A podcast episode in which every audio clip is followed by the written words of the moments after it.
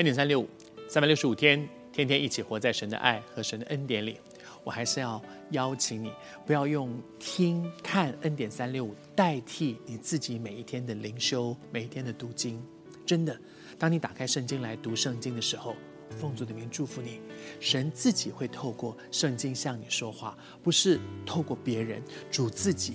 圣经是一本活的书，真的，主会透过圣经向你的心说话，好像雅各的经历，过去他也都是听嘛。就是听别人讲，听爷爷讲，听爸爸讲，听妈妈讲，听很多人讲，然后他知道很多有关于圣经的知识，或者是对神的一些认识，他知道这些东西。可是这些不等于他跟神有那个生命的关系。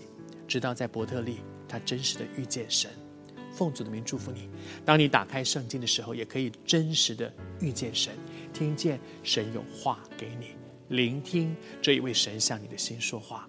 他才知道你需要什么。谢谢主，在神的恩典当中，我们可以这样真实的经历神。当他第二天早上清早起来，从那个梦醒过来，他感觉哇，神真的在这里。然后他做了一件事，他在那个地方就把他所枕在头底下的那个石头当做枕头。那个昨天晚上他可能讨厌死那块石头了，因为很硬，让他睡得很不舒服，让他没有办法这个入眠。但是他发现。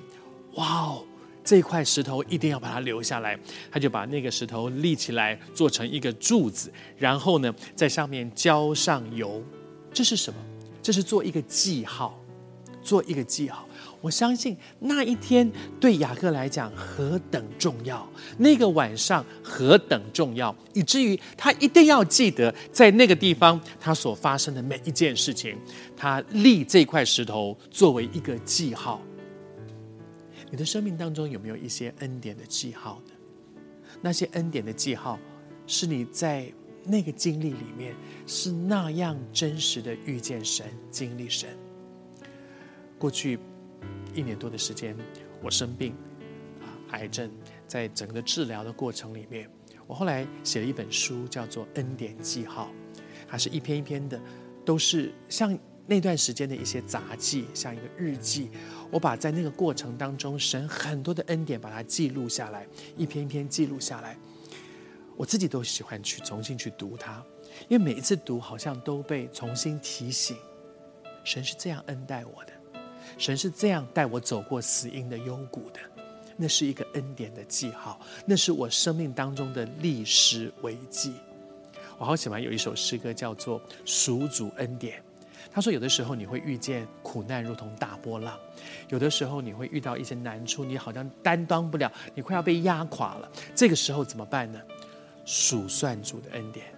如果你把主的恩典从头数一数，你就会发现，哇，那边有一块石头，历史为止，那个是一个恩典的记号，那是一个恩典的，那是一个恩典的记号，在你的生命当中充满了神恩典的记号。”当你去数算这些恩典的时候，会叫你惊讶、立时、乐欢呼，你就从忧愁里面走出来了。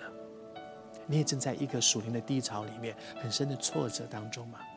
花一点时间安静下来，数算过去有多少恩典，神是怎么带你走过来的。奉主的名祝福你，你会走出现在的黑暗。